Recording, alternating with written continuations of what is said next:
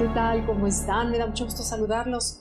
Y creo que el tema eh, obligado de esta semana es la relación de pareja, porque sin duda las mayores gozo que tenemos en nuestra vida tiene que ver con el amor. Y también las mayores tristezas que pasamos por la vida tienen que ver con el tema relacionado del amor. Pero en el amor de pareja, que es el tema que me interesa hoy tocar, soñamos mucho, pero la verdad es que trabajamos poco. Las prisas, la cotidianidad, las pantallas, los distractores nos han hecho bajar el nivel de alimento que le damos a la pareja. Eh, nos hemos olvidado de nutrir la relación. Pensamos que nos casamos y ya con eso es suficiente, o te dijo que sí es tu novia o tu novio y con eso es suficiente, cuando en verdad hay que chambearle, hay que chambearle diario. Quienes llevamos muchos años de casados sabemos que no es fácil, nada fácil. Sin embargo, se necesita un amor muy sólido, un amor muy ah, bien cimentado para poder rebasar todas las dificultades que cualquier pareja tiene. El durar muchos años de casado no significa que no hay problemas, los hay como en todos, pero la diferencia es que hay un amor bien cimentado al cual hay que nutrir y alimentar. Y bueno, ese es el tema que me gustaría comentarles a ustedes. El investigador que se considera de los más reconocidos en el tema de la pareja es el doctor John Gottman de la Universidad de Washington. Él ha publicado varios libros, sus estudios, él es un investigador. Entonces, bueno, él le preguntaron cuáles son los cuatro factores más importantes para la relación de pareja. Y él contesta que son cuatro. Uno, tener amistad con tu pareja, o sea, ser amigo de tu pareja. Número dos, conocer bien qué es lo que a él o a ella le preocupa, le inquieta. Tres, saber cuáles son sus sueños saber qué, sueños tiene y por último, la intimidad, por supuesto. ¿Qué tanto buscas tener relaciones íntimas, momentos solos como pareja? No hay nada más triste que ir a un restaurante y ver a una pareja sentados uno frente al otro donde cada quien voltea a ver a su lado. No se dirigen la palabra más que pasan el sal si acaso y todo el tiempo están como dos personas ajenas cuando la, seguramente el amor que en algún momento dado hubo y la magia están enterrado sobre miles de emociones que quizás no se han compartido. Entonces, bueno, quiero hoy comentar las cinco puntos que John Gottman considera que es importante nutrir para tener una buena relación de pareja.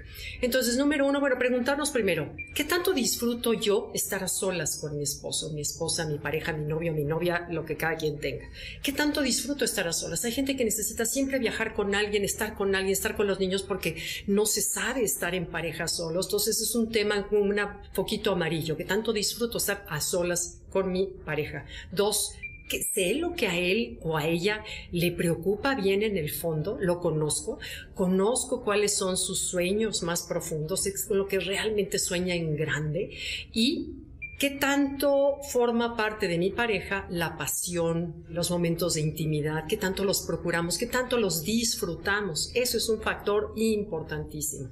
Entonces, bueno, los cinco puntos de John Gottman que nos uh, ayuda a nutrir, alimentar la pareja son las cinco formas de comunicación. Dice que si una pareja está bien comunicada en todos los planos, uno solamente ama lo que conoces, ama lo que frecuentas, ama lo que ves, lo que tocas, lo, lo que tienes cercano, pero si la lejanía emocional empieza a, darse entre la pareja porque cada quien está metido en su rollo, pues es difícil que ese es el cimiento, ¿no? Para que todo lo demás, el edificio del amor se construya. Entonces, número uno, él sugiere tener una comunicación de tipo intelectual, es decir, buscar temas, puntos de opinión, puntos de vista, eh, discutir una película, qué te pareció, qué opinas, eh, no nada más salir la película y ya aprender el radio y caer su celular, sino realmente buscar de manera intelectual, buscarnos, rascarnos unos a otros, eh, compartir nuestras historias quizás a lo mejor, hablar incluso hasta de política, que es un tema que a nadie nos agrada, bueno, a la mayoría de, de las personas, al menos en mi caso, no, no es mi tema ni me gusta,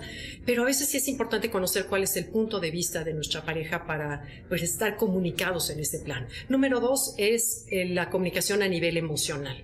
Como les decía, ¿cuántas veces tenemos historias desde la infancia que no hemos contado? Momentos que nos fueron importantes en la vida y que tampoco los hemos comunicado. Eh, yo, por ejemplo, con mi esposo me pasó que me tardé años en saber una anécdota que para él había sido muy importante con su mamá cuando era chico y años de casados después, en una cena, de pronto sale eso y le digo, ¿cómo no me habías platicado eso antes? Sí es importantísimo. Quizás no se había el momento, quizá yo no había preguntado. Entre más sabes eh, la comunicación emocional de tu pareja, más lo conoces, más lo quieres, más lo entiendes, más lo comprendes, ¿no? Entonces, bueno, también en la comunicación emocional no solamente es que contamos, afecta el tono de voz, afecta la mirada, afecta qué tan atento estoy, sin celulares, por favor, sin nada, estar, estar realmente, estar de cuerpo, de alma, de mente estar por completo, qué tanta delicadeza tengo yo para con el otro. Y detalles como desde no hacerle ruido cuando está dormido o abrirle la puerta del coche si eres hombre con la mujer. Detalles de delicadeza hablan de un cuidado emocional que tienes para el otro. Y como bien dice la frase que decía Pitágoras, solo es digno de respeto aquel que respeta. Entonces, cuando tú tienes respeto muestras respeto hacia tu pareja, en desde, por ejemplo, te estás oyendo chats y lo pronto lo oyes a todo volumen cuando tu pareja está junto, eso es una falta de respeto a tu pareja. Tienes que ponerte audífonos o irte a otro lugar para hasta en esas delicadezas tiene que ver la comunicación. Luego, número tres, por supuesto, es la comunicación motriz. Dice Gottman que el hacer cosas juntos, desde salir a caminar tomados de la mano, ir al cine, salir a correr, salir a andar en bicicleta, cualquier cosa que movamos, salir a bailar, bailar juntos en una boda, en un antro, donde cada quien vaya, esa comunicación motriz hace que nos tengamos otro tipo de comunicación importante para una buena relación. Después habla de la comunicación sensorial. Dice que qué importante es que todo tu entorno afecta a tu relación todo el entorno, desde qué tan limpia y ordenada está tu casa, tu cuarto, qué tan rico hueles cuando llega, qué tantas flores o detalles bonitos tienes en tu casa, en tu persona. Entonces dice que el ambiente afecta muchísimo a como la percepción que tienes hacia una forma de expresarle amor al otro es a través de los sabores, los olores, la vista, el olfato. Entonces hay que cuidar esos detalles que uno creería que no es importante, sin embargo, sí lo es.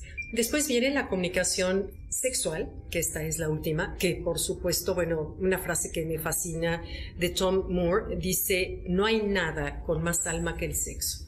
Cuando una relación sexual eh, se da basada en el amor, en el respeto, y cuando se rebasa los planos físicos y se toca lo sublime, no hay una comunicación más intensa, íntima, que te una a tu pareja que esa.